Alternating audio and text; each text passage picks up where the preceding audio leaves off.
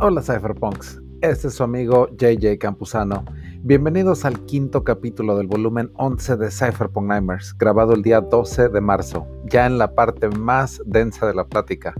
En este quinto capítulo hicimos recomendaciones de libros como Meditaciones de Marco Aurelio y otros más. Hablamos de los inicios de Ethereum, el movimiento del dataísmo en Latinoamérica, los inicios del logo de Padawan Polytechnic, diseño editorial y la carrera en artes visuales y hablamos a profundidad de los hardware wallets y el grupo en Telegram de los Cypherbox.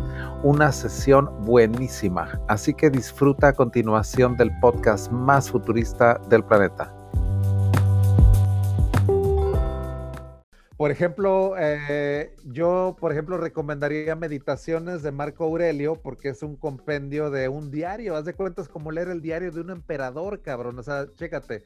Este cabrón de Marco Aurelio escribe esto cuando él iba en guerra y todo. Era un diario de que era personal. Él jamás, jamás, jamás pensó en publicar esto. Entonces, haz de cuenta que se muere y encuentran todos estos manuscritos que él hizo durante la guerra, el emperador romano que era filósofo, cabrón. Entonces meterte en la mente de alguien que era como pues el que dominaba todo el mundo conocido y te da un ching, y se llama meditaciones, que él nunca lo llamó así, pero le ponen meditaciones porque pues, son las meditaciones de Marco Aurelio. Eso, si está medio denso, si lo lees directo, o sea, el libro, meditaciones, pero hay libros de análisis de, de, meditaciones. Entonces también te recomendaría algún libro de introducción al estoicismo, por ejemplo, o a la filosofía griega, si es que quieres estudiar filosofía o de criptografía, pues también hay varios, de inteligencia artificial también puedo recomendar varios, futurismo, ya es que ahorita recomendé varios, de Bitcoin, pues también hay varios de Bitcoin Standard, o sea, muy, un lenguaje muy, muy sencillo el de este de Saifidean.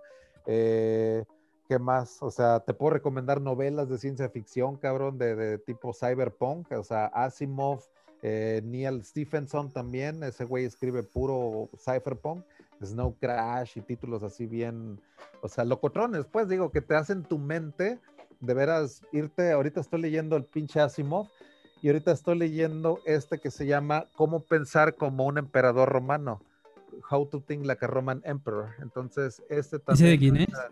Este es de Donald Robertson, pero esa es la filosofía estoica de Marco Aurelio. Entonces, esto es algo que yo compré como un libro de, como de referencia de, para estoicos. Mira, aquí viene la filosofía estoica de Marco Aurelio, How to Think Like a Roman Emperor.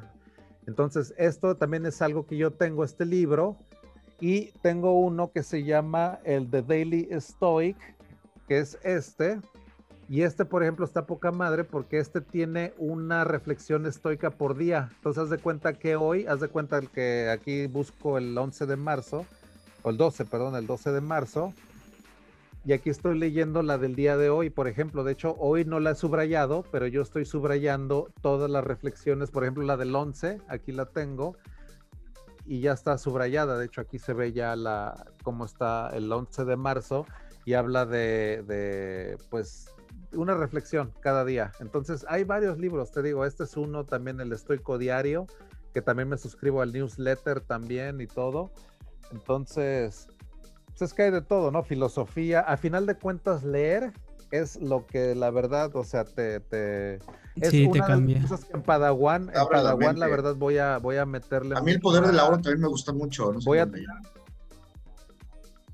Eso de leer, pues sí, en Padawan sí lo voy a tener que, así como que pues de alguna manera introducir, ¿no? De hecho, eso viene también en la primera sesión y en la segunda, viene el hecho de que a Marco Aurelio, él enseñó un filósofo que se llama Rusticus de niño, porque ese cabrón de Marco Aurelio lo encaminaron para emperador desde niño, cabrón. Entonces ahora imagínate al güey que le tocó enseñar al niño que sería el emperador. O sea, eso es una tarea también bien cabrón. O sea, ¿qué le enseñas a un güey que va a ser como el ruler de todo el pinche planeta, cabrón. es el siguiente emperador.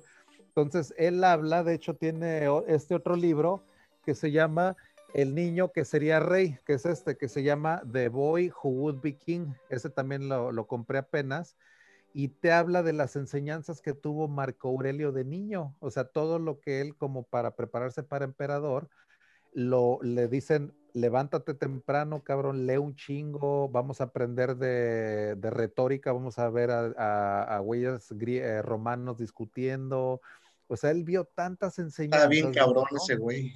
Bien, cabrón, bien cabrón. Y el último, este libro casi me hace chillar al final, ¿eh? está bien chingón este, The Boy Who Would Be King, es el niño que sería rey de este güey de Ryan Holiday, es, el que escribe el The Daily Stoic, el newsletter.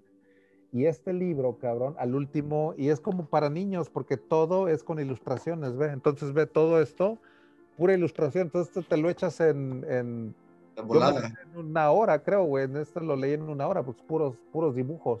Entonces, en, en 50, 60 páginas. ¿Cómo se llama el autor? Ryan Holiday. Ese güey tiene entrevistas con Tim Ferris y todo eso porque es de los estoicos del día de hoy contemporáneo. Y bien chavo el cabrón, ¿eh? El Ryan Holiday lo ves en YouTube. Tiene un canal de YouTube poca madre el Ryan. Bien chavo, cabrón. Delgadito, la cara así como bien delgada de él. Ojo verde, cabrón, el güey de, de los estoicos. Así que dice, habla de disciplina, templanza, coraje, sabiduría, o sea... Hay un libro de los, también de un estoico, Epicteto, no sé si lo conozcas, Manual de Vida, está buenísimo también. Te dicen así por exactamente cuál, cuál es el manual de vida para estar bien, ¿no?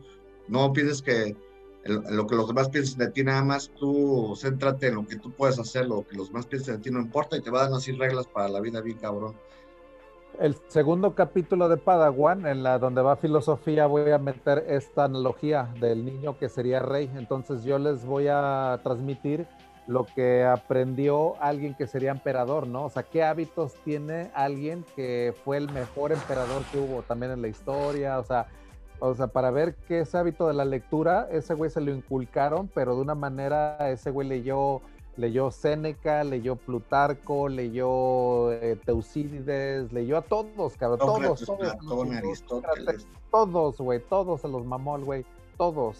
Entonces tienes que leer un chingo, cabrón. O sea, te das cuenta, los estoicos, yo le dedico dos horas a la lectura diario. Y a veces pues, siento que no.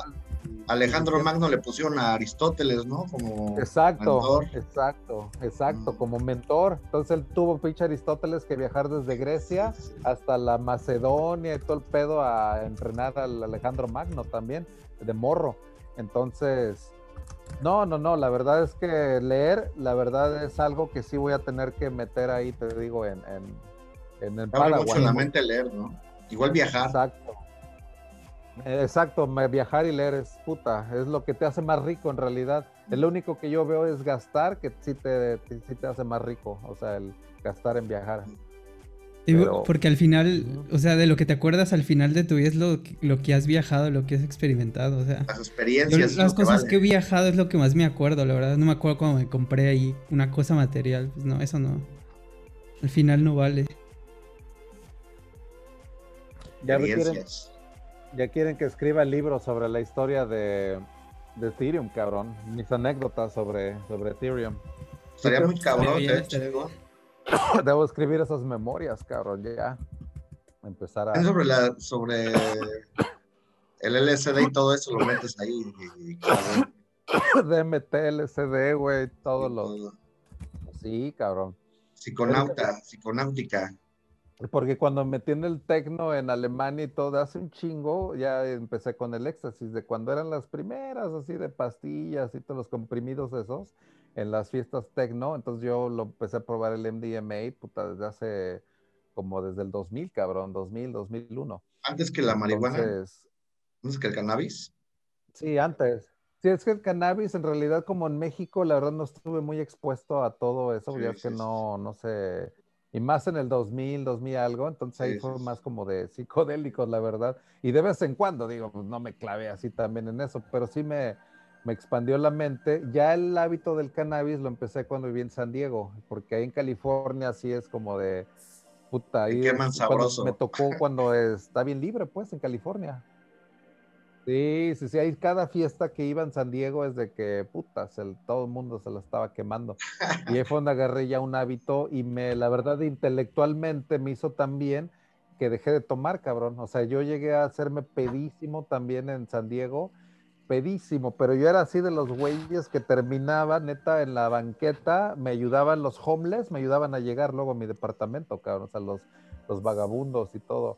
Oye, ¿qué, ¿y qué tal están las, bueno, obviamente hay mucha diferencia entre una fiesta canábica y una fiesta de alcohol, ¿no? Pero tú has ido a fiestas canábicas muchas, ¿qué tal están? Sí, pues de hecho, pues te digo, en San Diego, pues era más que nada ese tipo, ¿no? O sea, de, canábicos o club canábicos o de ese estilo. Y te digo, muy intelectuales, tomando, por ejemplo, café, por ejemplo, cannabis, mucha, muy buena combinación, la verdad. O sea, unas tertulias también muy buenas. Y de ahí, ya con ese hábito, haz de cuenta que me voy a Austin. O sea, de San Diego me voy a Austin, me meto a estudiar criptografía ahí en Austin y ahí es donde se me encuentra Bitcoin, cabrón. Ya sin, yo sin chupar y con el hábito del cannabis, cabrón, y estudiando matemáticas, güey, y metiéndole al gimnasio y todo, y me encuentro Bitcoin. Y mocos, que para mí fue una pinche bomba atómica, la neta, güey. O sea, ya cuando me metí, neta que yo cuando conocí Bitcoin me di un encerrón, pero un pinche encerrón, creo que de de, de, semanas, creo, güey, no sé, ya sentía que me volvía loco, güey, al final, en serio. Sí, sí, me imagino, Y eso fue en el 2013, pero te digo, ya de ahí para adelante, pues te digo, me he enfocado mucho en, en, aprender, aprender, aprender, o sea, me di cuenta todo lo que me faltaba, cabrón. O sea, 2013 y en 2014, ¿quién se fue cuando conociste Ethereum? En el 2014, porque es cuando se crea el white paper, el 2014, y llega ahí Vitalik a presentarlo a Austin precisamente. O sea, él va a Miami en el 2014 por primera vez, haz de cuenta, ahí sí fue histórico, en enero, y luego en marzo él se va a Austin a la siguiente conferencia. Haz de cuenta que ese güey estaba como el primer turno de Ethereum que hacía, que hacía en su vida. Entonces lo presenta en Miami, pinche equipazo que ya traía desde ahí, traía Gavin Wood, al Charles Hoskinson, el de ADA, ya venía en ese grupo, o sea, era parte de los, de los ocho originales, de hecho, se le llaman The Original Eight de, Ethereum. Ahí está Charles Hoskinson, ahí está un güey que se llama este, Joseph Lublin, está, que es el de Consensus, por ejemplo, el pelón este. Eh, los ocho originales de Ethereum es, así como que el ground zero, cabrón. Es Vitalik, es este, Charles Hoskinson, es Joseph Lublin, es este un güey que se llama Texture en Twitter, que nunca me acuerdo cómo se. Pero siempre le dicen Texture, Texture, Texture en Twitter. Ese güey es de los Original 8 de, Ethereum, ¿eh? Para que sepan, un güey de. Un, un día se los voy a poner en Twitter, ahí sí, los que me sigan. Y les voy a poner, mira, Texture, este cabrón es de los Original 8 de, de Ethereum, un canadiense. ¿Cuántos quedan de los Original 8 ahorita? O sea, que estén activos, activos. O sea, Joseph Lublin, pues sí sigue el consensus, o sea, todo lo que es el protocolo cabroncísimo, el consorcio que él ya hizo corporativo de, Ethereum. Eh, Texture, él ya se salió, pero él está, o sea, algo relacionado, creo, no sé si está haciendo NFTs o no sé qué. El che Hoskinson, pinche güey, ese, ese güey lo, lo expulsaron ese mismo año, créeme. Ese fue de los primeros y a él lo expulsaron en agosto. Él no duró ni, ni seis, siete meses, porque les cayó bien gordo a todos, cabrón, el Hoskinson. ¿Y era bueno? Nah, ese güey, la neta, es bien matemático y la neta aburre a todos. De hecho, desde en Suiza, que era el original ahí de la casa, a todo el mundo aburriendo, güey, con sus pinches madres de cátedras de matemáticas y la chingada y todo. Que nada más el Vitalik le seguía la onda, güey. Era el único que le seguía así como que la, la, el hilo porque te digo, es muy, es como un pinche profesor de matemáticas, el, el, Hoskinson en realidad, pero no tiene nada, nada de liderazgo, cabrón, nada, nada, cero, así lo que se dice negativo, vaya, porque te digo, o sea, hasta un chingo de gente le, empezó a, a este, a, caer mal, o sea, ese güey ya no les gustó cómo iba Ethereum, de hecho, si hubiera sido por él, nunca hubiera habido un ICO, ¿eh? O sea, el Hoskinson era por la idea de irse por la idea de Silicon Valley, inversión de venture capitalists y llevarlo estilo Google, ¿no? Por así decirlo. O sea, un tipo blockchain corporativo, la neta, bien pendejo, la neta, el Hoskinson. Y el Vitalik fue el que decidió en una noche eh, fatídica que se le llama The Red Wedding, donde deciden mandar la chingada al Hoskinson y que Ethereum se va por la por la el ICO, cabrón, o sea, por el crowdfunding. Esa fue una decisión que a Vitalik yo le digo, no mames, hasta la tengo aquí subrayada en el libro, porque es un fin de semana en Suiza que se le llamó The Red Wedding. que fue donde viajó Vitalik y varios y todo, y dijeron, a ver, cabrones, ya a ver qué pinche desmadre traen, porque... La boda roja. Ándale, la boda roja, fue donde mataron al host. Game of Thrones, ¿no? Ajá, la mamá. The Red Wedding, ajá, de Red Wedding, todo el pedo se armó. Dicen, bue- varios de hechos que estuvieron ahí en Suiza dijeron que nunca en su vida habían tenido tanta tensión en un cuarto, cabrón. O sea, cuando estaban todos en una sala de conferencias, que era tanta la tensión, güey, era tanto lo que estaban sacando contra el Hoskinson y todo, que estaban todos bien tensos, cabrón. O sea, que era así como de que no mames, que, o sea, de que, pero todos echándole al Hoskinson, cabrón. De hecho, yo tengo un amigo que se llama Taylor Gerring, que no es de los Original Eight, pero es de los que estuvo en Suiza, en esa casa, y es amigo mío, mío. Eh, en Acapulco, él ha estado con él, Taylor y todo un pelón. Y él sí me ha platicado bien del Hoskinson y dice, no mames, ese güey es una calabaza, en serio, güey. Es una... Por eso te digo, el Cardano nunca me ha gustado, güey, por eso. O sea, porque tengo referencias muy, muy personales del Hoskinson. Guapo. No me late ese güey. Así que. Sí, güey. Entonces, pero eso, a esos son los inicios, inicios de Ethereum. Entonces, yo también te digo, y puedo contar de mi experiencia cuando estuve en el Austin, Texas Bitcoin Conference, de cuando llega el Vitalik con toda su pinche. Haz de cuenta que ese güey anda siempre en grupo, ¿no? O sea, ese güey siempre lo sigue en sus groupies, porque ya desde ahí era súper famoso Vitalik. Entonces ese güey siempre llega como que con su, como que con su entourage, ¿no? Séquito. su séquito, haz de cuenta, llega con su séquito. Y llega y, y, pues ya lo ves, por el otro lado ves a Charlie Lee, que es el creador de Litecoin, de hecho ahí estuve platicando con este güey. Luego ahí estaba, ¿quién más estaba? Puro güey bien pesado, cabrón. Estaba Nick Sabo, también ahí estaba Nick Sabo. ¿Y cómo son sus conferencias? ¿Son muy técnicas sus conferencias? Sí, Sí, sí, súper, ¿verdad? hiper, hiper técnicas, cabrón. Súper, súper. Haz de cuenta, esa y están grabadas, ¿eh? De hecho, y pinches grabaciones madreadas, pero ahí están. Pero de Ethereum, ahí la encuentras de Vitalik presentando en el Texas Bitcoin Conference en el 2014 y yo ahí estaba en ese cuarto, cabrón. O sea, yo ahí estaba escuchando. Para mí ese video es como que histórico. ¿Texas qué, perdón? el- Ah, Texas, Texas. Bitcoin. Bitcoin. Bitcoin Conference. Y ese fue en el Circuit of the Americas, que era un circuito de Fórmula 1 ahí en, en- en Austin, que tienes que viajar de Austin como creo que unas 30 millas, yo creo unos 40 kilómetros, una media hora de cuenta, ¿no? Te sales de Austin y llegas al circuito de las Américas, cabrón. Se llama, es un pinche circuito que hicieron allá. Yo he ido dos veces, una al, al Bitcoin Conference y la otra la Fórmula 1, cabrón, así de los pinches güeyes, así de, ahí sí llega la Fórmula 1 una vez por año. Y de ahí fui, vi las pinches... Unos millonarios. Puta madre, no mames, sí, güey, puro pinche billonario, cabrón. De hecho, ves a Billonario. billonarios, billonarios y ves a Fórmula Escudería Ferrari. Yo ahí me puse unas, de hecho ya no tomaba, pero unos pinches bailongos con los güeyes de la Escudería Ferrari, porque me ponía la máscara del caballo, la que tenía ahí, y me la pasaba y yo traía mi, ba- mi bandera de Ferrari, la chingada y todo.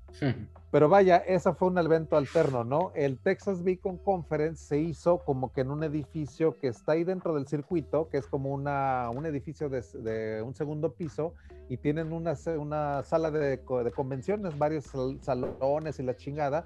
Lo chingón es de que hacia atrás hay unas ventanales y se ve el circuito, cabrón. Entonces el pinche Vitalik estaba hablando y atrás estaba como que el circuito, pues, de la Fórmula 1 y la chingada y todo. Entonces el escenario pues estuvo chingón, la, la verdad estuvo diferente, de, la verdad me gustó que lo hubieran organizado ahí en el circuito de las Américas y tenían ahí exóticos, de hecho un Ferrari, un Lamborghini, que eran los que yo hasta allá anduve en uno de los Lamborghini, ¿no? Oye, oye, Jay, y tú como eran prácticamente tus inicios, cuando escuchabas la conferencia, ¿no entendías prácticamente nada o si ya sabías algo? Jay? ¿De qué? ¿De que si yo sabía algo? Ajá, cuando pues, ellos empezaban en el 2014, 13 era súper Yo- nuevo, ¿no? Yo ya me habían eh, dado unos encerrones de Bitcoin, cabrón, Mm, pero ya. semanas, cabrón. O sea, yo empecé meses antes, o sea, yo empecé en el 2013. Yo empecé Mm. así bien, bien, bien, así clavándome, estudiando criptografía en UT Austin, en el Crypto Anarchy Club, que ahí en el- la pinche universidad de Austin tienen un Crypto Anarchy Club, cabrón. Entonces yo cuando vi ese pinche club de criptoanarquía dije, ah, cabrón, a ver cómo criptografía y anarquía, dije, pues de aquí soy, cabrón. Entonces empecé a ir a esos, a esos que se reúnen los jueves ahí en UT y de ahí me enseñaron los mejores cypherpunks, cabrón. Yo ni siquiera sabía y me estaban enseñando este güeyes programadores de blockchain ya de Bitcoin ahí en ese entonces. Era este Michael Goldstein, que es de los que escribe para Satoshi Nakamoto Institute y todo. Y yo ahí con ellos, güey, así como que, ábrale a ver. yo aquí Mexican Curios y la chingada y todo acá, con los cypherpunks y la chingada y todo. Y. No, te este, rayaste. Neta, güey, bien pinche. Rayadísimo, rayadísimo. Me clavé en criptografía, me clavé en estoicismo, me clavé todo, güey. Esos güeyes me dieron mi Cypherpunk Nightmares de primera en el 2014. Y como ya traías toda la, base, todo el, así que el cimiento, puta, viste el potencial de volada. No, y fumando, y fumando mota, güey, y desvelándome y todo eso porque siempre he tenido negocios ya en línea desde el 2012, entonces pues nunca he tenido que trabajar en realidad, es como ya 15 años, cabrón. O sea, entonces la verdad te digo, tengo una vida que nomás me dedico a aprender, en realidad es mi vida 100%. O sea, yo ahorita estoy en un nivel donde ya ni me preocupo, cabrón. O sea, el mil dinero ya es una madre tan pinche abstracta, la verdad. Ya cuando tienes tanto pinche cripto que ya los pinches madres ya de millones de dólares ya es como que ya, ya la chingada, ¿no? Pero te digo, o sea... ¿Qué se busca cuando estás así, JJ, en ese punto? Te digo, buscas trascendencia, buscas un legado. Yo lo que busco ya es un legado. O sea, yo ya lo que busco ya no es ni siquiera un exótico, cabrón. O sea, me podría comprar 20 Lamborghinis, y, pero de eso digo, es una mamada. En serio. o sea, lo que quiero es dejar un legado. En serio, o sea, es eso de Padawan, Polytechnic, o sea, e, eso, o sea, quiero dejar un legado. O sea, ya te digo, el, la criptocitadela eh, sería dejar un legado, por ejemplo, ¿no? O sea, trascender, pues, ¿no? Dale con la religión, JJ. Pues sí, te digo una tecnoreligión, eso sería dejar un legado, por ejemplo. Entonces estoy clavadísimo en crear una tecnoreligión ya bien estructurada eh, un movimiento que se llama el dataísmo en México y en Latinoamérica, que es la verdad, o sea, creer en el data religion, o sea, creer en este renacimiento digital, en los algoritmos y creer eh, que sea tu ideología, literalmente, crear toda una ideología, un data religion y crear un dataism, un, un dataísmo, un movimiento del dataísmo en Latinoamérica, en serio. Eso sería como que ya mi, mi tirada, cabrón. O sea, ya así como que ya viéndolo a ya medio largo plazo, esa es mi tirada. O sea, por eso estoy haciendo todo esto. Cypherpunk Nightmares, Padawan Polytechnic, todo viene con una estrategia a, largo plazo, cabrón, te digo. Oye. Porque pues digo, tengo también toda la lana para hacer lo que quiera también, cabrón. Entonces, Oye, ¿y no te da, no, no, te gustaría saber dónde, cuándo y ya me están pidiendo, ya me están pidiendo un Lambo en el chat. Eh. No, ¿no te gustaría saber cómo, cuándo, dónde y por qué y cómo este, esta Yasmín se inspiró para lo de logo? Ya más o menos me platicó, pero te vas a llevar una sorpresa ahorita que nos platique. Ah, pues si, si, ella, si ella nos quiere platicar, adelante, ¿eh? porque la verdad te digo que para mí, a ver, la verdad significa mucho, porque te digo, va a dejar ¿Cuál, un... ¿Cuál logo? ¿El que, ¿El que ya se tiene actualmente de Cyberpunk? No, de Padawan. El de Padawan. Ah, de Padawan. ¿Andas, ¿Andas por ahí, Jasmine? ¿Cuándo, dijiste, JJ, que empiezan las... Aquí ando. Ahí está. ¿Cómo están, chicos? ¿Qué onda, Jasmine? Todavía despiertos. no, hombre. Al 100, al 100. Pues todavía van. Nada, nada que el whisky no pueda solucionar. la verdad, impresionado, la verdad, impresionado y muy agradecido, la verdad, de tu trabajo con el logo y la contribución, la verdad, tan importante. La verdad, no tienes idea de la contribución en serio, porque yo, de hecho, tuve una plática con Romualdo y Gabriel en esta semana, en la cual les dije que el logo era de veras muy, muy importante ya para empezar a lanzar ahorita algo el día de hoy porque de ahí viene todo. Entonces yo por eso quise hacer esta encuesta y te agradezco muchísimo y sí me gustaría que nos contaras, ¿no? Así de cómo... a, mí, a mí me alegra mucho verlo, le decía a Rom que, que verlo ya plasmado, la verdad es que pues sí se ve padrísimo, ¿no? o sea, y pues nada, o sea, la verdad es que es así como te decía, un, mi, mi granito de arena Este, Pero digo, ¿cómo yo la te verdad, llegó todo ver? este ¿Cómo- rollo. cómo- qué- ¿En qué sesión? ¿Cómo estabas? ¿En qué pensaste, no? Cuando hiciste el logo. Te quedó bien padrote, Yasmin. Mira, en realidad, eh, pues yo soy fan de Star Wars, ¿no? O sea, de por sí, Ok, a mí me late, creo que mi, mi foto también, bueno, mi foto perfil dice un poco de ello. Es lo que iba a decir. Eh, y, y, pues estoy familiarizada un poco como con, con la estética, con toda la, la idea de, de Star Wars. Y cuando vi el que tú hiciste, o sea, eh, o sea, lo, pues, vamos, nada más dije, mm, yo le veo como, como un cambiecito, ¿no? Tampoco fue como que la super creación de la nada, de hecho, pues, pues está basado totalmente en Star Wars, ¿no? Y cuando hubo un chico, ¿no? Que creo que hizo una propuesta en, en el, en el chat de Telegram.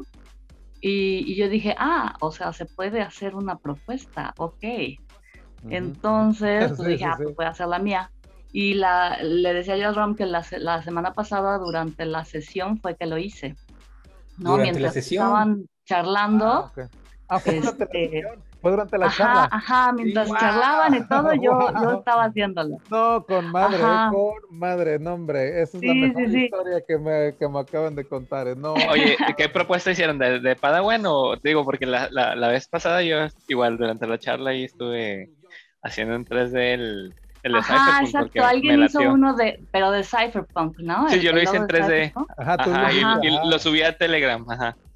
Pero, pero bueno, yo no lo había acabado cuando, cuando lo, lo, lo mostraste y dije, no, pues mejor primero lo acabo. Y bueno, había hecho otra, otra propuesta también de las letras como 3D. Este, entonces, bueno, me tardé un poquitín haciéndolo y dije, mejor se los muestro al día siguiente, ¿no? Pero este lo que me latió también es como este tema de, de, de Cypherpunk, que es como, como muy neón y colores y, brillos, ¿no? Luces. Entonces, pues, pues por eso fue esta, esta propuesta este, que quedó, ¿no? Finalmente. No, hombre, la pues verdad ya. me encantó. Eso, la verdad que lo hiciste como que brillar, eso del neón me mató, ¿eh? Exacto. O sea, Ya me me- hiciste sentir bien, Yasmin, ¿eh? Creo que, creo que por lo menos inspiré algo, ¿no? Creo que es lo más importante que he hecho en mi vida. Ay, no.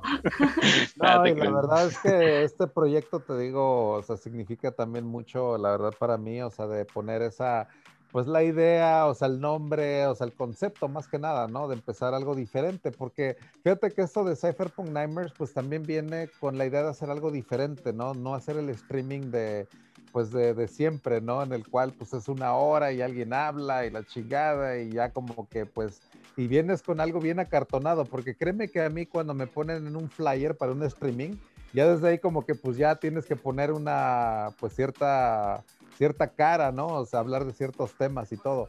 Pero en este streaming como acá pues es bien diferente, ¿no? Entonces de ahí viene Cypherpunk Nightmares y Padawan Polytechnic pues viene también como de la idea de querer hacer algo diferente también, ¿no? De Star Wars y de la mitología y todo eso. Sí, la verdad, eso está padrísimo. O sea, la, la vez pasada les decía que el, que el lado oscuro me llama la atención, pero es más bien como, como mi némesis, ¿no? O sea, realmente soy súper tranqui, pero el lado oscuro es como lo que tú quisieras hacer, ¿no? Así de plano, este, sacar toda la locura. Sí. Eh, pero, pero pues sí, la, la onda Jedi pues está bien, bien padre, ¿no? Yo de pronto hago yoga y cosas así, entonces sí estoy como más eh, enfocada a, a ese lado de, de la búsqueda como de, de la paz, ya sabes, y, y la buena onda es. este, pero el lado oscuro pues siempre es ten- tentador, ¿no? Exacto, y fíjate que en esa parte sí la voy a llevar al, al- al concepto de- del, del Polytechnic, porque ahí pues voy a hablar del balance también mucho, de la oración del Padawan, de encontrar el balance de la armonía y la paz para dejar entrar el conocimiento y de ahí encontrar el balance. Así es más o menos la oración del Padawan. Entonces, empezar con, una, con esa onda, ¿no? Armonía, paz, para que entre ahí el conocimiento y de ahí, pum, ya encuentras como que ese, esa parte, ¿no? Que le da el contrapeso ¿no? a ese caos a veces en el que estamos, ¿no? A veces que, que pues vaya, el conocimiento a veces no se nos da tan natural, ¿no? O sea, de que alguien nos enseña a aprender y eso es lo de Padawan, ¿no? De, de aprender desde, como desde niños. Y ya ves que en la cultura Jedi, Sí, Eh, eso lo los- aprendí. Ajá. Nos llevaban, sí, al templo de que templo Jedi, que era ese, que eran cuatro columnas enormes, que creo que medían, creo que un kilómetro de altura, no sé qué onda, y, y enseñarle a los niños, o sea, a los niños, a los niños. Entonces, Ahora todos vamos a traer nuestra, nuestra trencita. Oh, bueno, no estaría mal, ¿eh? No estaría mal. De hecho, para Padawan, de hecho, voy a tener el cabello azul, ¿eh? Ya les de una vez les digo. Ah, qué bien. Yo, de hecho, todo, siempre había tenido mofas Nice. y cabello y todo, y ya tiene un buen rato. Entonces, ya ahorita, ya mi esposa, de hecho, ya compró todo lo, lo que se necesita y todo, y ya le voy a dar otra vez en su mandarina. Entonces, voy a hacer cabello azul, ya escogí el color y todo. Así que va a combinar con el logo de Padawan, así que va a estar bueno. Así que Y el, Eso- el de Padawan va a ser eh, por YouTube, ¿no? eh, 100% igualito que acá, pero no voy a interactuar con nadie. O sea, aquí en el Zoom nada más voy a estar yo y voy a dar la clase en YouTube y la clase es clase, clase. eh, entonces, eh, todo en, en YouTube, 100%. Oye, ¿ya tienes una fecha definida? Todavía no, J. 6 de abril, 6 de abril, sí, sí, ya viene. De Y, hecho, y- ya y me- el, el horario también, ahí viene ya también en la página. sí, ¿no? en el registro y todo, viene el horario, eh, fecha, todo, viene hasta todas las sesiones ya, todos los martes, pero ya viene ya bien definido, te dice 11 de mayo y que esto de mayo y que así. Uh, todo, todo, todo, perfecto, todo, no, pues ya, ya apuntadísimo, ¿eh? o sea, Fíjate sí, que entré tarde, o sea, entré cuando estabas finalizando la presentación de Padawan, pero nice, apuntadísimo. Ahí estoy. Sí, es que esta dirección ya, por ejemplo, de acá, de, de aquí ya te dice, sí, todas las sesiones, entonces ya aquí te dice ya las fechas y todo, entonces ya las puedes hasta guardar y el preregistro también, entonces si se quieren ya una vez registrar, eso sabes que nos ayudaría sobre todo a saber cuántos ah, tokens también, porque ahorita no sé ni Ok. cuántos, cabrón, entonces sí me ayudaría que si me pueden poner ahí su mail y su registro, porque así yo ya sé si quiero, no sé, mil o cinco mil o doscientos, pues ya sé, ¿no? Porque yo no le puedo decir a los del ah, Proof of Attendance que pues me den nomás cinco mil tokens y no sé ni qué onda, cabrón. Entonces, sí, me gustaría que si, que si me dan su mail, ya con eso y que se lo pasen, digo, a quien quiera que le entre, y si me pasan su mail, pues ya queda como algo, ¿no? Ya, ya, Ah, sí. ya le digo a estos cuates, mira, ya, ya tengo como que varias gentes interesadas, así que... Oye, ya me, me- me entró una duda, este, JJ. ¿Cómo funciona Proof of Attendance cuando solicitas tus, tus NFT? em, ¿Cómo es que, que trabaja? ¿Es como un- una, es manual, una, fíjate, te voy a decir cómo que trabaja. está trabajando? Es te voy a decir cómo trabaja. Ajá. Es un grupo de Telegram, entonces en el grupo de Telegram Ok, ahí te chingón. Hay un cabrón que se llama Patrick, a ese cabrón de Patrick, y yo ese güey, de hecho ahí lo tengo, habla español también, Patrick Wol- Wolhammer. Bueno, ¿de dónde es? Eh, no, pues, ni idea, cabrón. Telegram, desde Telegram el güey, entonces, este...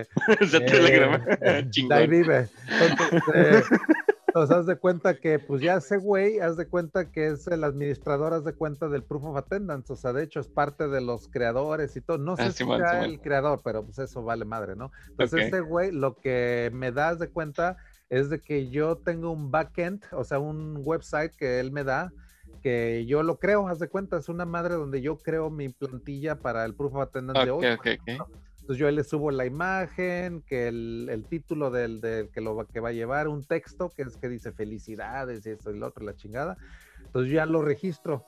Él me dice cada semana, cada semana, cabrón, te digo que es manual, o sea, yo cada miércoles tengo que Sí, man. subir plantilla para mi NFT, porque pues, si no, no hay NFT, cabrón, o sea, yo tengo que hacer cada miércoles mi chamba.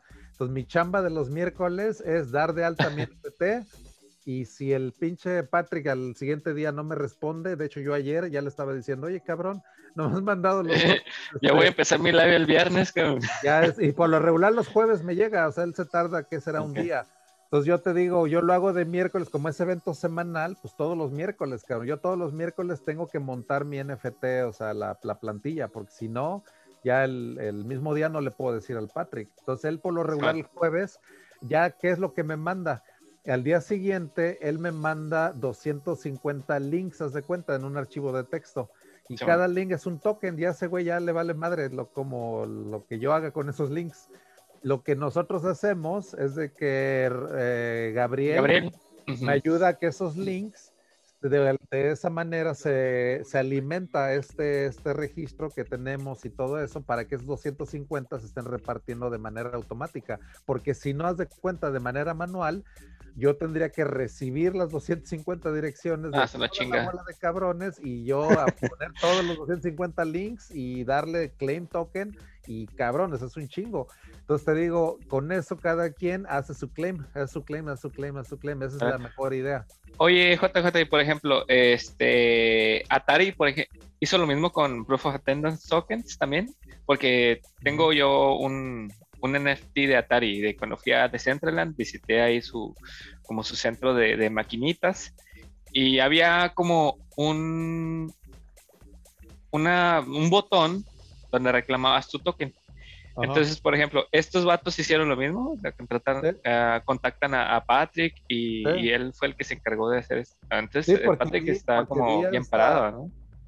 Pues no sé si sea el único, pero tú nada más checa el grupo de Telegram que ese tú te puedes unir entrando al website nada más. O sea, mira, tú puedes hacer tu propio research y neta, yo encontré solo todo, en serio. O sea, yo la verdad me aventé una plática que ellos tienen de ETH a Ethereum Conference en París. Dura, creo que, que será 10 minutos, haz de cuenta. Conozco el protocolo. Digo, ah, cabrón, este ya eh, en Guadalajara, yo vi que ellos ya habían dado unos, entonces dije, ah, cabrón, entonces ya veo la plática, yo de ahí checo el sitio, de ahí checo que tienen el link al Telegram, del Telegram me contacto al Patrick yo solo, y ya yo, mira, yo neta, yo hice todo, cabrón, o sea, la verdad, yo me metí solito en el pinche rabbit hole y los NFTs ahí están. Los, los fíjate que los sigo en Discord, pero no, no me he metido a detalle a ver qué onda. Y es que hay tantos canales, tantos servidores ya en Discord que o sea, es tanta información que no puedo asimilar todo. Necesitaría dedicarme como tú, ser, ser millonario y ya más dedicarme a aprender. Y aún así, creo que ni siquiera aprendería todo. Es, demasiada información ya la que hay de criptos. Oye, ¿y los artes estos? ¿Tú los haces? ¿Tú los haces? No, no, no, no, para nada. No, esas son colecciones de Cypherpunk que yo he coleccionado durante seis años, cabrón. O sea, esto. Están padrotas. Sí, no, esas son colecciones que yo tengo, puta. O sea, yo para, por ejemplo, el, el canal de Twitter y todo, puta, yo tengo para darle años ahí, cabrón. O sea, en serio. O sea, porque yo la he coleccionado, o sea, este tipo de arte durante años, años, años, años. Sí, porque veo que las publicas en Twitter y luego hay unas imágenes muy chidas. Exacto. También padrotas todos. Todo lo que publicas en Twitter es mucha información. Por ejemplo, hace rato publicaste como unos planos, ¿no? Como un diseño de un software muy cabrón. Ah, caray, ese no lo vi. Bueno, eran los. Ni yo, ni yo lo vi, cabrón. No. A chingar. A chingar, qué pedo. ¿Cuál publiqué? ¿Qué hora andaba de cabrón? Era si no la contraria, no, la era, eh, Chainlink. Chainlink. Era Chainlink. dijeron que eran APIs nada más. Sí, eran APIs. Entonces lo publiqué porque era nada más la arquitectura de, de oráculos, más que nada. Es Chainlink, es Chainlink. Entonces la arquitectura de oráculos, más que nada, de descentralizada, que le provee los data feeds al, blockchain. Entonces, por ahí va, te digo, por ahí va.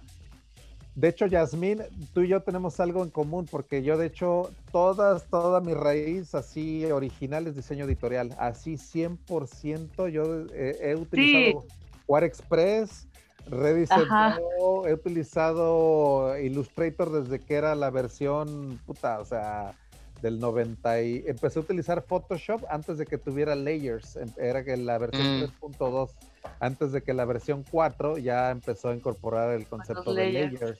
Entonces, toda la de hecho, de hecho, cuando lo, lo, mencionaste, bueno, la primera vez que entré yo acá a Cypherpunk este, y, y, mencionaste eso, dije, ay, tengo, tengo esperanza, porque no tengo ni idea de lo que están hablando, pero sí, si alguien que tiene como la misma formación que yo, o sea, ha podido como aprender un montón de cosas, dije, bueno, igual y sí puedo, ¿no?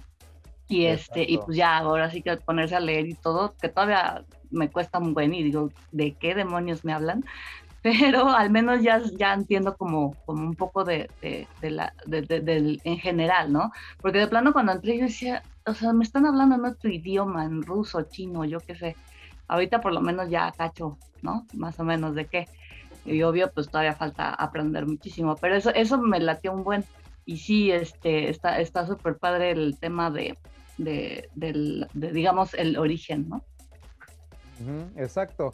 Y es que te digo, yo tuve toda la escuela así de estudiar diseño editorial. Mi primer trabajo, nada más para que sepas, a los 17 años, era diseñar los, varios de los periódicos de Tasco, de hecho, ahí en mi ciudad natal.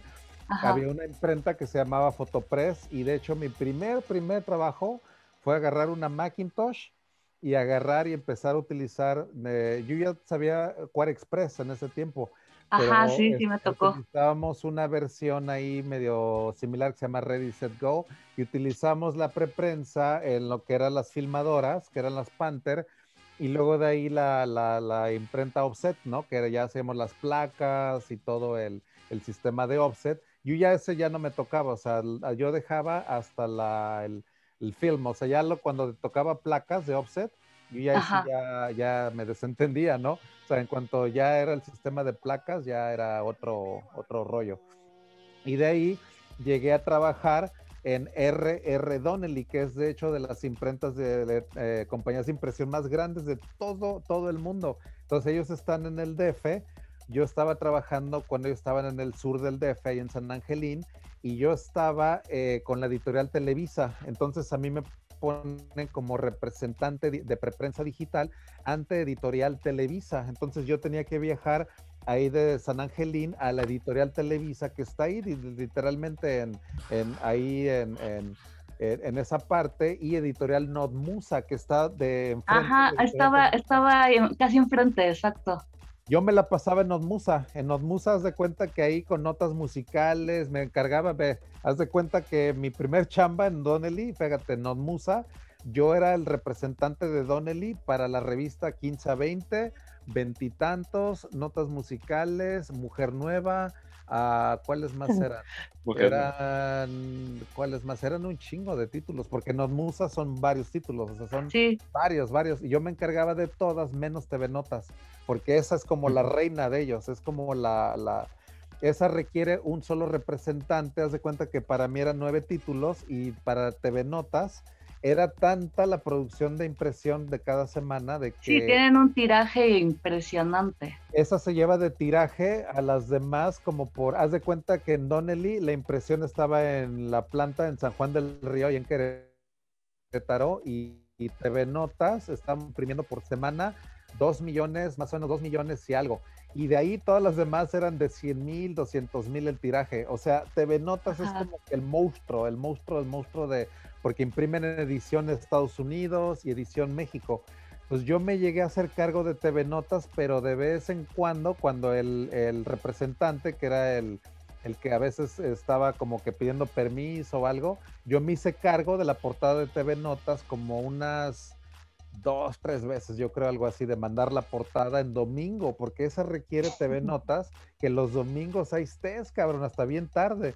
Entonces ahí como representante de Donnelly, puta, yo me tenía que estar despierto los domingos como hasta las una de la mañana, de cuenta. Llega la portada de los últimos güeyes que se casaron o, o, que esto, que el otro, que el fin de semana, meten la portada, los últimos y los colores y todo, se manda placas y este es el último pliego que se imprime el lunes en la mañana porque los demás ya se están imprimiendo. Todos los demás pliegos, es la revista de, de 96 o de lo que sea, los demás ya están impresos, nada más falta el último pliego, que es el de la portada, ¿no? El del cover.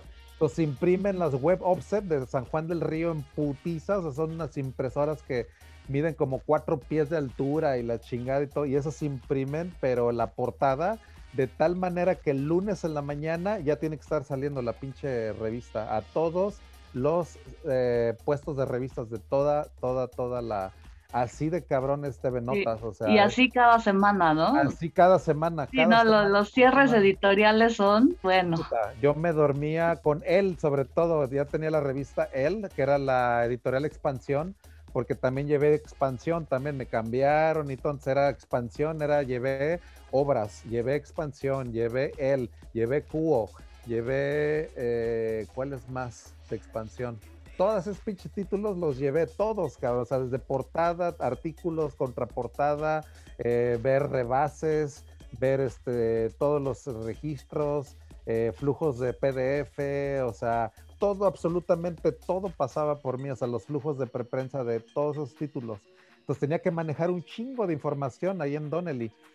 Y eso también me hizo leer muchísimo. Yo ni, ni cuenta me di, pero llevando tantos títulos, pues tenía que leer todas las revistas, todas las revistas de obras durante esos años, me las leí todas. De expansión, todas me las leí. De Cuo, todas me las leí.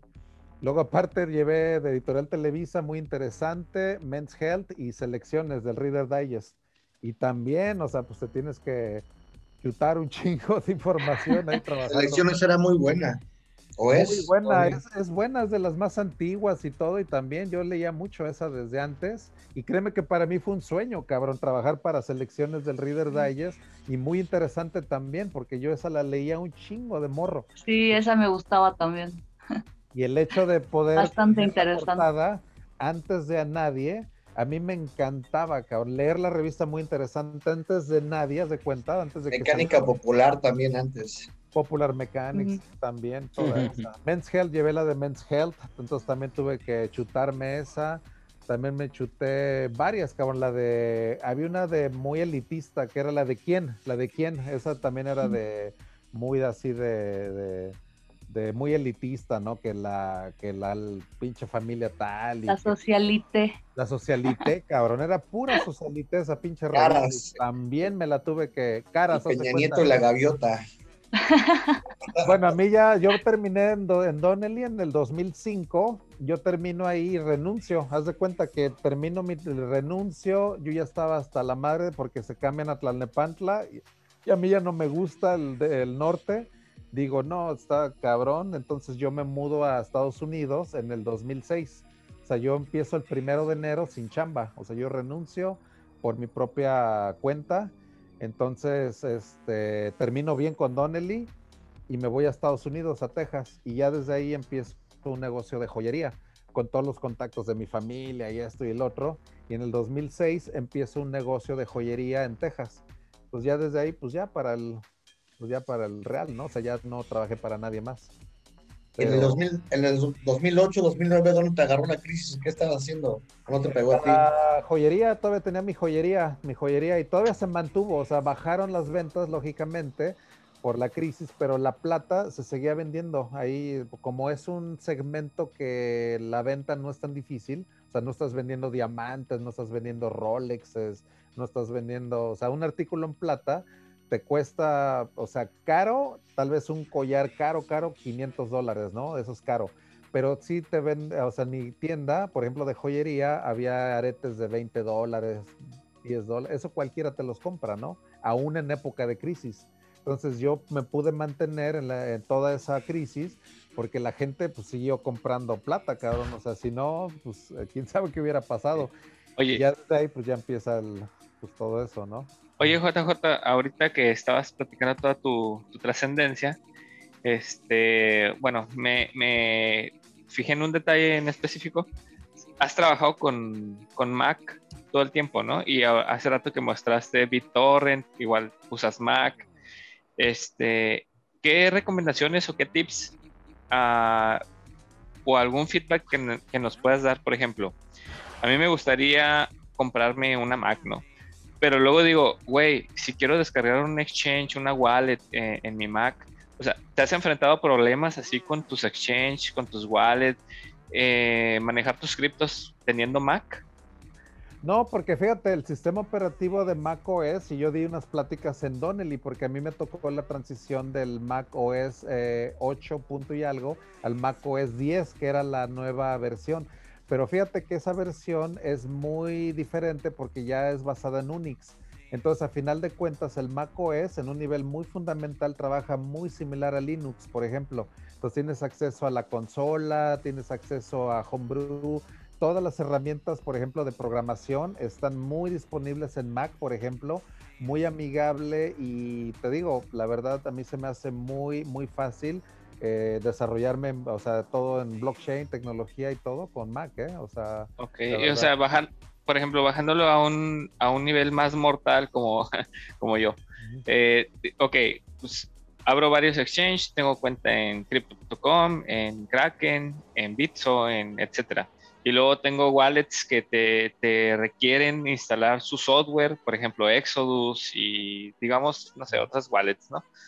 Eh, no, no hay complicaciones, no has tenido complicaciones por esa parte. Digo, porque yo estoy pensando en comprarme alguna, pero luego a veces pienso en eso, porque con el tema de los software, eh, a veces sí son muy picky en ese sentido, ¿no? De que no... Hasta nodo, hasta nodos en Ethereum para Mac sin problemas, ¿eh? Sin problemas, de hecho por años, porque de hecho mi primer nodo fue en una MacBook que tuve de ahí fue donde este, hice también mis primeros intentos en Ethereum, completamente en una MacBook. Así que ahí corrí de hecho una wallet que en su tiempo se le llamó Mist que fue el proyecto como de dar ese wallet para Ethereum y todo, pero vaya, todo corrió muy bien en Mac, todo, todo, y todos los ah, nodos Get o el software para Mac también siempre salen los binarios para Mac, ¿eh? o sea, que no hay ningún problema, siempre salen Mac, PC y Linux, o sea, siempre las distribuciones de Ethereum siempre son diseñadas en, con eso en mente, así que sí, sin problemas, ¿eh? y también para desarrollo de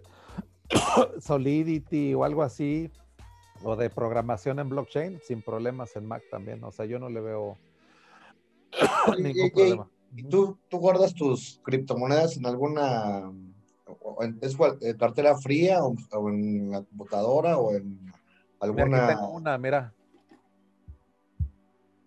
Hardware Wallet Trezor.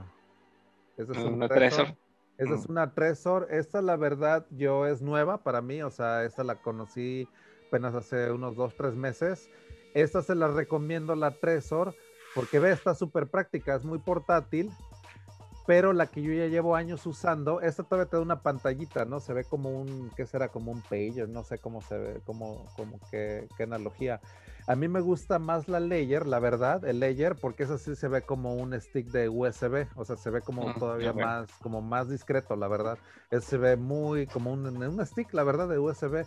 A mí me gusta más el layer porque llevo más años utilizándolo y 100% sí, o sea, ni siquiera paper wallets ni nada, cabrón. O sea, si ya tienes ya una inversión de, no sé, más de lo que representa el hardware wallet, pues ya cómpratelos en realidad. O sea, si ya tu inversión es más de 50, 100 dólares, pues mejor ya piénsalo en comprar un hardware wallet, la verdad. O sea, porque lo que te da es un tipo de circuitos que se le llaman Hardware Security Modules, que es HSM, que en computación esto te da la certeza de que las llaves privadas nunca han sido expuestas al Internet de manera comprobable. Eso es lo chingón de esa arquitectura, que se llaman Hardware Security Modules, HSM.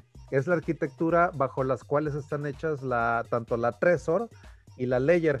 Entonces estas chingaderas literalmente lo que tienen son unos circuitos por dentro que lo que hacen es de que tienen siempre un air gap, un, un air gap de que de manera de hardware no dejan que las llaves privadas jamás, jamás, jamás se expongan. Nos de cuenta, tienen un sistema de tal manera que lo que hacen es hacer el broadcast de la transacción o de lo que tengas que hacer, pero las llaves privadas de manera comprobable están residiendo en una parte de ese dispositivo que están aisladas completamente de tipo hardware. Eso se le llama un hardware security module. Entonces es lo más seguro, lo más, más seguro que puedes tener para eh, guardar tu cripto. Entonces te esa. Ese JJ pregunta básica, eh, curiosa también. Para poder transferir tus criptos a tu wallet fría, a tu cold wallet, obviamente deberías descargar algún software, ¿no? Que te permita hacer, o sea, la interfaz entre tu hardware y tu software, que, sería tus criptos. Entonces, en este caso, las mandas de cualquier exchange a tu wallet, ya tu software instalado en tu computadora y de tu software ya detecta tu dispositivo USB y ahí haces la transferencia de tu cripto y así de sencillo sería. Así es. Ah, es muy sencillo, es muy sencillo, sí, porque así para ponértelo sencillamente, tú de Bitso, haz de cuenta y tienes tu compras y te harás de cuenta, ¿no? Entonces tú lo que haces es mandarlo a la dirección que te va a dar este Trezor. Este Trezor, este software, va a tener un Trezor software, se llama. De hecho, el layer tiene también un layer live, live se llama el software que tiene. Entonces, este layer live tú lo, lo, lo, metes en tu Mac, por ejemplo, o en tu PC, es para las dos, y Linux, no sé. Pero para mi Mac no hay, no hay bronca. Entonces yo la arranco, el Trezor software, y me da una dirección de ITER. Entonces ahora de Bitso yo mando a esa dirección de ITER, pero lo que hago es mandar una dirección, una fracción, una fracción muy pequeñita, siempre, siempre, siempre. Cuando sea una dirección nueva, para asegurarte, ¿no? Asegúrate, siempre, siempre. Nunca mandes una, una, una, buena cantidad de... De, hecho, así empecé yo con las criptos. Empecé comprando 100 pesos, los metí a Bitso y luego, y luego compré cripto y luego lo vendí otra vez, lo cambié a pesos y luego lo retiré mi cuenta de banco y dije, ok, sí funciona. Así, va, ándale, por ahí va, por ahí va. Te digo, así, así empezamos varios, por ahí va. Eh, hay que empezar, te digo, como ahora sí que palitos uno, empieza a comprar 100 pesos, 500 pesos. Ese, eh, cuando tengas esa fracción de ITER, te digo, tú ya puedes llegar a un momento en el que tienes, no sé, mil, cinco mil, diez mil pesos ya eso te lo recomiendo no dejarlo en el exchange, o sea, es literal como ir al centro histórico, compras el oro y decir, mira, le encargo el oro, cabrón, ya se lo compré, pero se lo encargo, o sea, Ándale, pues como en el banco, ¿no? Cuando compras tus este centenarios que te los pueden resguardar. Es como ir al Banco Azteca y ir al Banco Azteca y decir, bueno, te los compro y te los dejo en tu una, en una caja del banco, ¿no? Vaya, está bien, confías en Banco Azteca, ahí están en la caja del Banco Azteca, pero ¿qué pasa si esa pinche sucursal la cierran o de plano se va Pues ya valió madre, ¿no? Pliego dice a la Twitch Pool Rock a todo mundo y vámonos. Oye, última, pregunta curiosa. Ah, última pregunta curiosa. Perdón, eh, perdónenme. Ya nada más para cerrar mis preguntas curiosas. Y el tema del, del gas fee para la transferencia de, de, tus criptos, ¿sigue siendo lo mismo? O sea, ¿pagas el mismo gas fee como si transfirieras de, de un exchange a otro o de un exchange a un wallet? Mira, ahí sí no sé exactamente Bitso cómo lo. O te vale madre ya y ya te lo pasas, se madre lo que me cobren.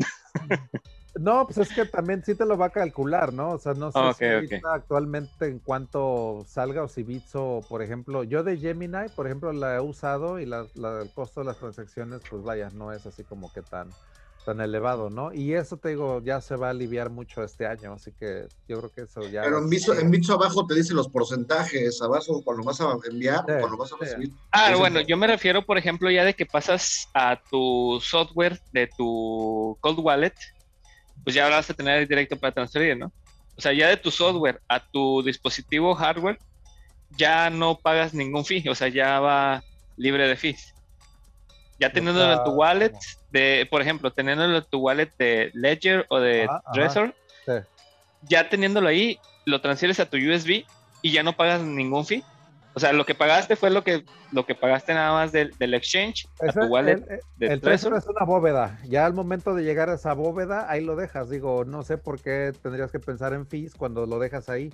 O sea, llegando al Ledger, que es tuyo. el dispositivo ya es tuyo, o sea, ya, ya llega bóveda y ya no tienes por qué ni siquiera pensar en fees, digo, pues ahí lo vas a dejar, digo, ¿por qué pensar en No, no, no, me refiero a, cuando, lo vas a pasar de software a hardware, o sea, ya no hay bronca, ¿no? O sea, nomás fue de la transferencia de Exchange a Wallet. Exacto, y se paga esa transferencia y listo, ya, o sea, ya ahí se queda y listo. Oye, oye, y me he preguntado, ¿tiene alguna capacidad, por ejemplo, si Elon de Yasmín me iba a preguntar algo y ella como que a veces no pregunta tanto, así como que Yasmín, adelante, ¿eh? Sí, perdón Yasmín, pues, perdóname. Los, escucho porque así aprendo. No, lo que te quería preguntar era, por ejemplo, si compras Bitcoin, compras eh, Ether o así distintas, ¿necesitas una, una wallet para cada cripto?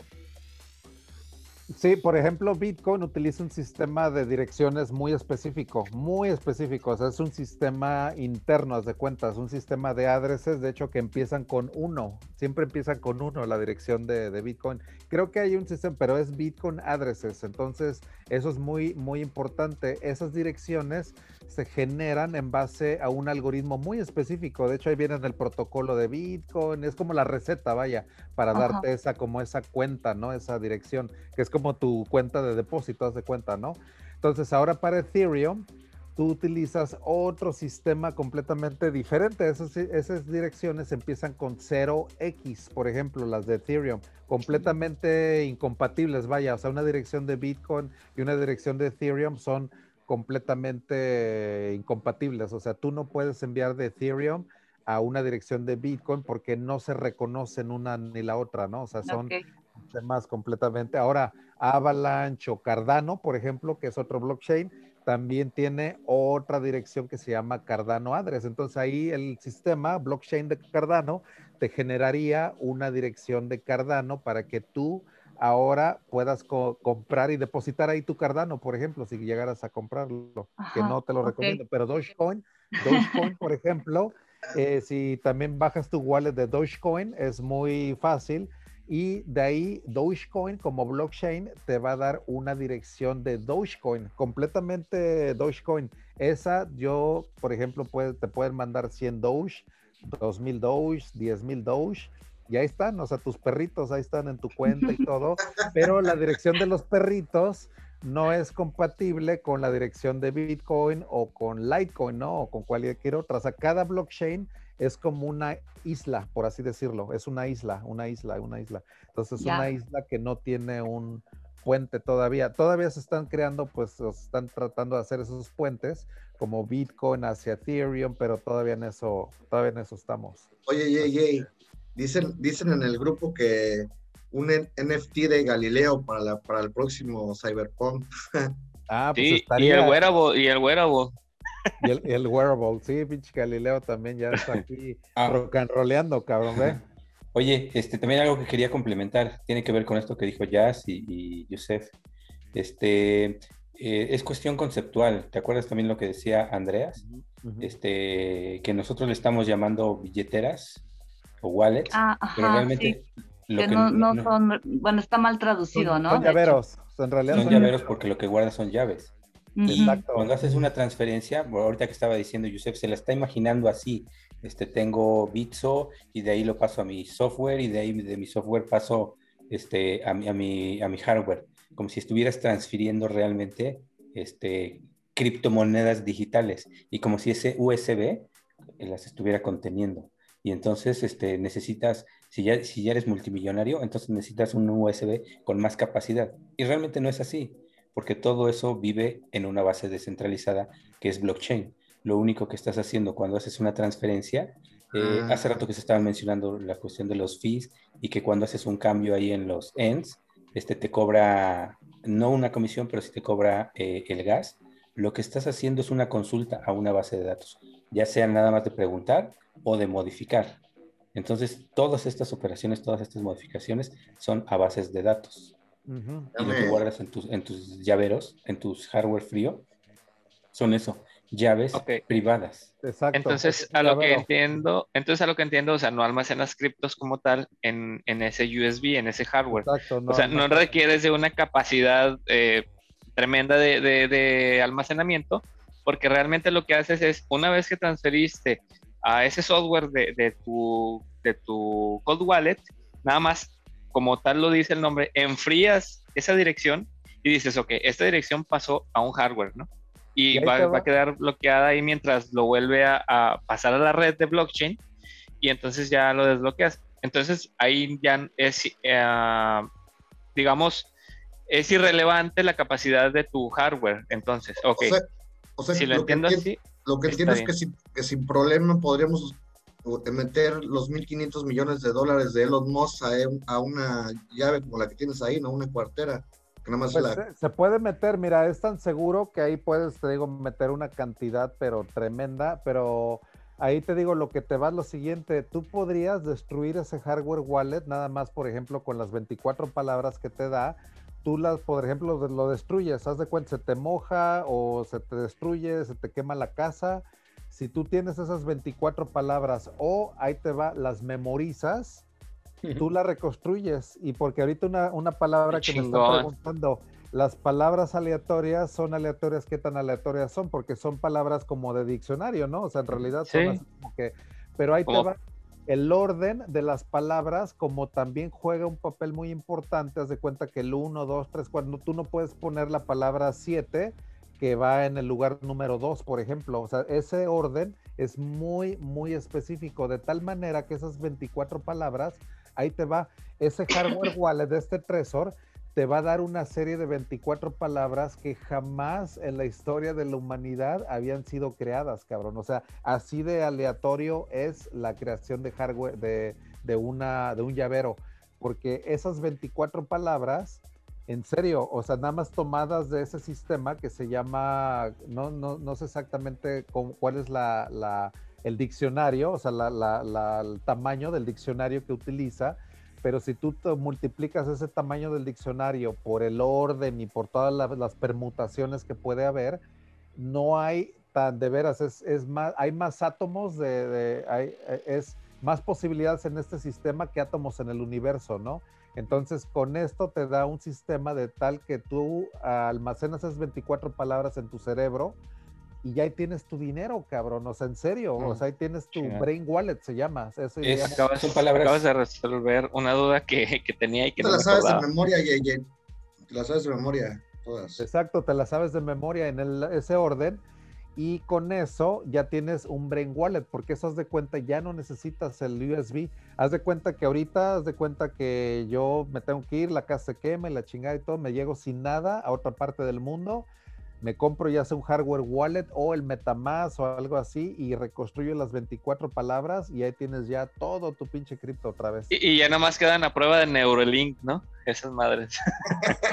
Oye, ¿y, qué te iba a decir? También otra, otra pregunta que me surgió a raíz de lo que nos estabas explicando es que, por ejemplo, Ethereum genera sus direcciones, como lo mencionaste, con empieza con 0 y X, me parece, y las de Bitcoin con 1 siempre. Pero, por ejemplo, tú hablabas de Trezor y transfieres Ethereum a Trezor con direcciones de, obviamente, de, la blockchain de Ethereum. Pero esa misma Trezor es capaz de recibirte Bitcoin también, direcciones de Bitcoin. ok, ¿son compatibles? Ah, muchas, de hecho, esta Trezor... Y, Doge y todas. Sí, sí, sí, porque la flexibilidad que tiene es de que el software que tiene la Trezor te permite como que instalar los llaveros de cada cryptocurrency. Entonces, por ejemplo, el Layer y el Trezor este, yo ahorita no utilizo tantas porque pues, digo, no tengo un portafolio de tantas monedas, pero sí he visto que el Trezor, por ejemplo, tiene para almacenarte que Cardano, que Litecoin, que todo, cabrón, o sea, Dogecoin, todo, todo, todo, o sea, tiene un chingo de opciones. Entonces aquí el Trezor tú le puedes meter de criptos así de todo, cabrón, o sea, en realidad, o sea, Ethereum y Bitcoin es nada más una como de, creo que a esta son 90, creo. No, no estoy muy seguro, pero creo que son 90. Eh, tiene que ver con, con si son criptos y son tokens. Por ejemplo, en la Ledger Nano que, que yo tengo, te, te, da chance solamente de almacenar dos criptos. Y en este caso, la que, las que yo puse son Bitcoin y Ether. Pero como muchas de, de, las que existen ahí y que nosotros manejamos como criptomonedas eh, no son criptomonedas, son tokens, tokens de Ether. Entonces te da chance ahí de que almacenes hasta otras 200, 200 tokens, pero principalmente dos criptomonedas. Ok, ok. Fíjate, e, eso no, eso no lo conocía. Y por ejemplo, una de las limitantes que a mí, eh, por ejemplo, yo, una, buena, digamos, una barrera que yo tenía para poder comprar una cold wallet es porque no sabía realmente si se podía recuperar en caso de que se destruyera el hardware, como lo mencionaste hace rato.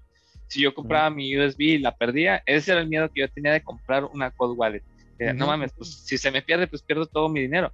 Pero ahorita con lo que acabas de mencionar, que si, si, si, si grabo mi, mi, security key, este, o mi phrase key, no, no me acuerdo cómo le llaman, entonces ya con eso la recupero. compro otra, compro otra eh, Trezor, otra Ledger, y, y, yo nomás tenía mi frase de seguridad, con eso la recupero hasta toda madre. Entonces mañana me compro una. Yo no sabía eso, y por eso no me la compraba, ¿eh? Y aparte, el layer, aparte, te, te, vende hasta un sistema en el cual con acero, con acero hay un sistema de acero físico donde puedes de alguna manera grabar esas 24 palabras y haz de oh, cuenta esconder esa madre, la puedes ocultar en pitch como un tesoro del ahí bajo tierras de cuenta y hay sistemas, haz de cuenta, de güeyes en Reddit que he visto que un sistema como de un tornillo que le ponen tuercas, haz de cuenta por dentro, y a las tuercas las graban, cabrón, como que con un mm, sistema de engraving. Y ahí tienes tu cripto en un sistema de un tornillo, cabrón, y esa madre la de hacerla en tierras o no sé. Oye, y me acabas de dar una buena idea de, negocio, porque por ejemplo, yo me dedico al diseño para manufactura y trabajo en un taller de maquinado, entonces hacemos Ahí está. trabajos en acero. Puedes hacer cripto wallet No para gente y todo, está poca madre. Nada más que digo, no decir esas 24, esas- esas- Ah, no, obviamente, ¿no? esa madre. No, no, no te vayas a quedar con las 24 palabras. Sí, sí, No, sí, no, si no. no, ya valió madre. Digo, es un modelo de negocios muy muy simple, muy Sí. Por ese lado muy No, y estaría toda madre, ¿no? Sería como el Facebook de las criptomonedas. Tengo las frases de un chingo de gente, ¿no? Porque yo les hago eso. Ándale, sí, y aparte, fíjate, con los, lo que les voy a dar en Padawan, las puedes eh, cifrar, haz de cuenta que esas 24 palabras, tú las puedes dar un cipher para que no las expongas en, en, en lenguaje, haz de cuenta, plano, haz de cuenta inglés, haz de cuenta, sino de que las pongas en un lenguaje que tal vez se vea cifrado, ¿no? Pero que tú tengas un cierto cipher para volverlas a hacer de un lenguaje, una palabra, una letra, una, porque haz de cuenta que viene la palabra delfín o dolphin o tri o no sé, alguna chingadera, entonces tú ya las cifras y no tienes que escribir la, la palabra en sí, ¿no? En lugar de escribir. huevo. Me acaba, pues me sí, acaba- me algo acaba de todo surgir una idea de negocio bien chingona. güey. Ya no te lo Oigan. puedes aprender de memoria, ¿no? Bueno, ¿Y había leído que desde Ledger se puede hacer staking? ¿O no? Uh, Desde eso estaría Layer, toda madre. Desde el layer. No, sí, no, es muy, eh, porque si tú tienes tus 32 ITER en el layer, haz de cuenta que tú lo que haces es crear una serie de llaves que se llama, es parte del proceso, de hecho, de entrar al staking, creas una serie de llaves en las cuales tú la firmas, los 32 ITER para esa, el staking, pero nunca salen de tu layer, nunca salen de tu layer, eso es lo interesante. Es como viéndolo como una analogía, viéndolo como una analogía, es como lo que están haciendo ahorita con las tarjetas de, crédito, que generas tu tarjeta de crédito digital para proteger tu, tu, de alguna manera, pues tu línea de crédito con el número de, de seguridad cambiante, ¿no? Cada 30 segundos. Entonces, más o menos así, me imagino que funcionarían las direcciones teniendo tu dinero guardado en tu, en tu ledger. Generas una dirección de alguna manera, ah, pues, alterna, que es la que te permitiría hacer staking. Eso lo podría, digamos, usar en Celsius o cualquiera de las wallets que, oh, está toda madre, no mames, mañana me la compro. Sí, no, te digo, es súper, súper de veras a prueba de puta, un chingo de cosas. Si ya sabiendo utilizar la tecnología, te digo, puedes utilizar esa herramienta.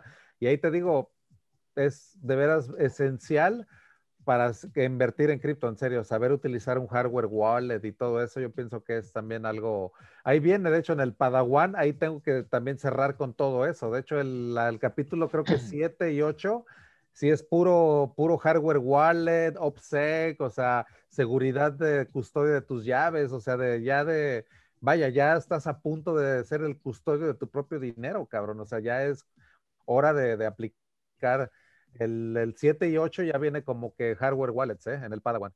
Qué Entonces, chingón. Ahí viene tu temario en, en el link de registro. no, porque todavía lo estoy este, dando toques, pero eso viene como en una semana o dos, pero ya viene, antes de empezar, ya va a venir el plan de estudios, pero al 100, cabrón. Eso sí, ya unos madre. días antes ya va a estar, pero ya, al- ahora sí que ya desde antes de empezar ya van a saber bien, bien qué es lo que, qué es lo que viene. Entonces, son ocho, de veras, ocho, ocho sesiones de, de provecho, ¿no? ¿Va a tener costo, Así que- JJ? No, pues no, no, no, no, no, para nada. No. Digo, esta es más pregunta. Pregunta Sí. curiosa, igual para que se quede aquí en el YouTube y ya las personas que lo vean después o lo escuchen en Spotify, pues también, también sepan, ¿no? Que es gratis. Ay, es exacto, es mejor dejarlo. o sea, eh, claro, muchas de las no hay- preguntas que costo. estoy haciendo también son intencionadas a eso, ¿eh? O sea, digo que el- realmente sí las tengo yo, exacto. ¿no? Pero también para que se queden ahí. Y, y hablando de celebraciones o de momentos o de hitos, hace a las 2.30 precisamente, pero de- este, les quería decir, pero como estaban muchas preguntas-respuestas, este, se acaban de, de rebasar tres- 300, 300 personas, 300 miembros en el grupo en Telegram de Cypherpunks. Órale, wow. Qué de hecho, hay bueno, ¿eh? 301, ¿eh? Qué buena onda. Así que Bueno. bienvenidos también a todos los que hayan entrado a través de Telegram, que ya estén en el grupo. Bienvenidos también porque es una herramienta también muy, muy grande en la cual diario, diario van a estar viendo comentarios sobre DeFi, NFTs, Ethereum, blockchain, consejos, de consejos de todo, cabrón. O sea, y la verdad te digo, hasta el lenguaje es también te digo muy natural, o sea, eh, vaya, está bien, está muy animado, o sea, es lo bueno, o sea, es mucha actividad, así que la verdad que qué gusto, la verdad 300 ya, ya cypherpunks ahí, así que ahí son puros cypherpunks, ¿eh? Así que bienvenido a una comunidad que yo espero que pues siga creciendo, cabrón, así que ya también en YouTube, en Twitter también. En Twitter ya el Cypherpunk Nimers ya también va como en 750, creo, algo así. Y es que diario estoy posteando también ahí, cabrón. O sea, como que ya tengo también tanto material que ahí poco a poco diario, hay cada cuatro o cinco imágenes por día y siempre es tener un streaming bien cyberpunk ahí, ¿no? En Perseguidos, también buenos. Sí, es de ver el arte, más que nada, inspirarte visualmente, ¿no? Con esto de cyberpunk y que esto de visual. Pongo imágenes que casi, casi puedes escuchar el tecno, cabrón, en el Twitter, la verdad. Yo tengo como que es como favorito, una campanita y cada que te que subes un Twitter me aparece enseguida, ya. Ah, ok, no, pues chingón, chingón. luego se pues van. Para también checar la dirección de Telegram es a través de Twitter. O sea, ahí en Twitter la acabo de postear, entonces nada más busca en Twitter Cypherpunk N, que es de la de Nimers. Entonces búsquenlo en Twitter, Cypherpunk Nimers. Y ya de ahí, luego, luego, el último Twitter que puse hace rato, hace seis horas y media, eh, fue de, del link de Telegram. Entonces ahí para que lleguen, Telegram, Telegram en Twitter. Entonces nada más chequenlo en Twitter y ya de ahí, pum, entran a, Telegram. Pues yo creo que funcionó, ¿eh? Porque, porque sí fueron creo que más de 20 eh, los que cayeron ahorita en este, en este rato. Cada vez yo creo que sea antes del evento voy a poner el link de Telegram porque ya vi que tuvo mucho punch ahorita meterlo antes del live. Entonces, porque todo el mundo decía, ¿qué onda? ¿Qué el Telegram? A ver cómo entro al Zoom o cómo está esta onda. Entonces ya como que ahí ya lo, lo checaron. Así que definitivo, antes del live, eh, ya como que una hora antes, algo así, lo último que voy a poner en Cypherpunk es, es el, el link al Telegram. Ahí te dejé un link ahorita en el chat de Zoom de, de, de un canal de Twitch de música electrónica. Hay DJs que se ponen así a hacer streaming. Está bien chingón, igual si lo quieres checar, está. ¿Con cuántos integrantes empezaste en el grupo, No, pues con cero. ¿No tenías, ¿no tenías un sequito? ¿No tenías un secreto que le hayas dicho, oye, vamos a entrar, a un grupo?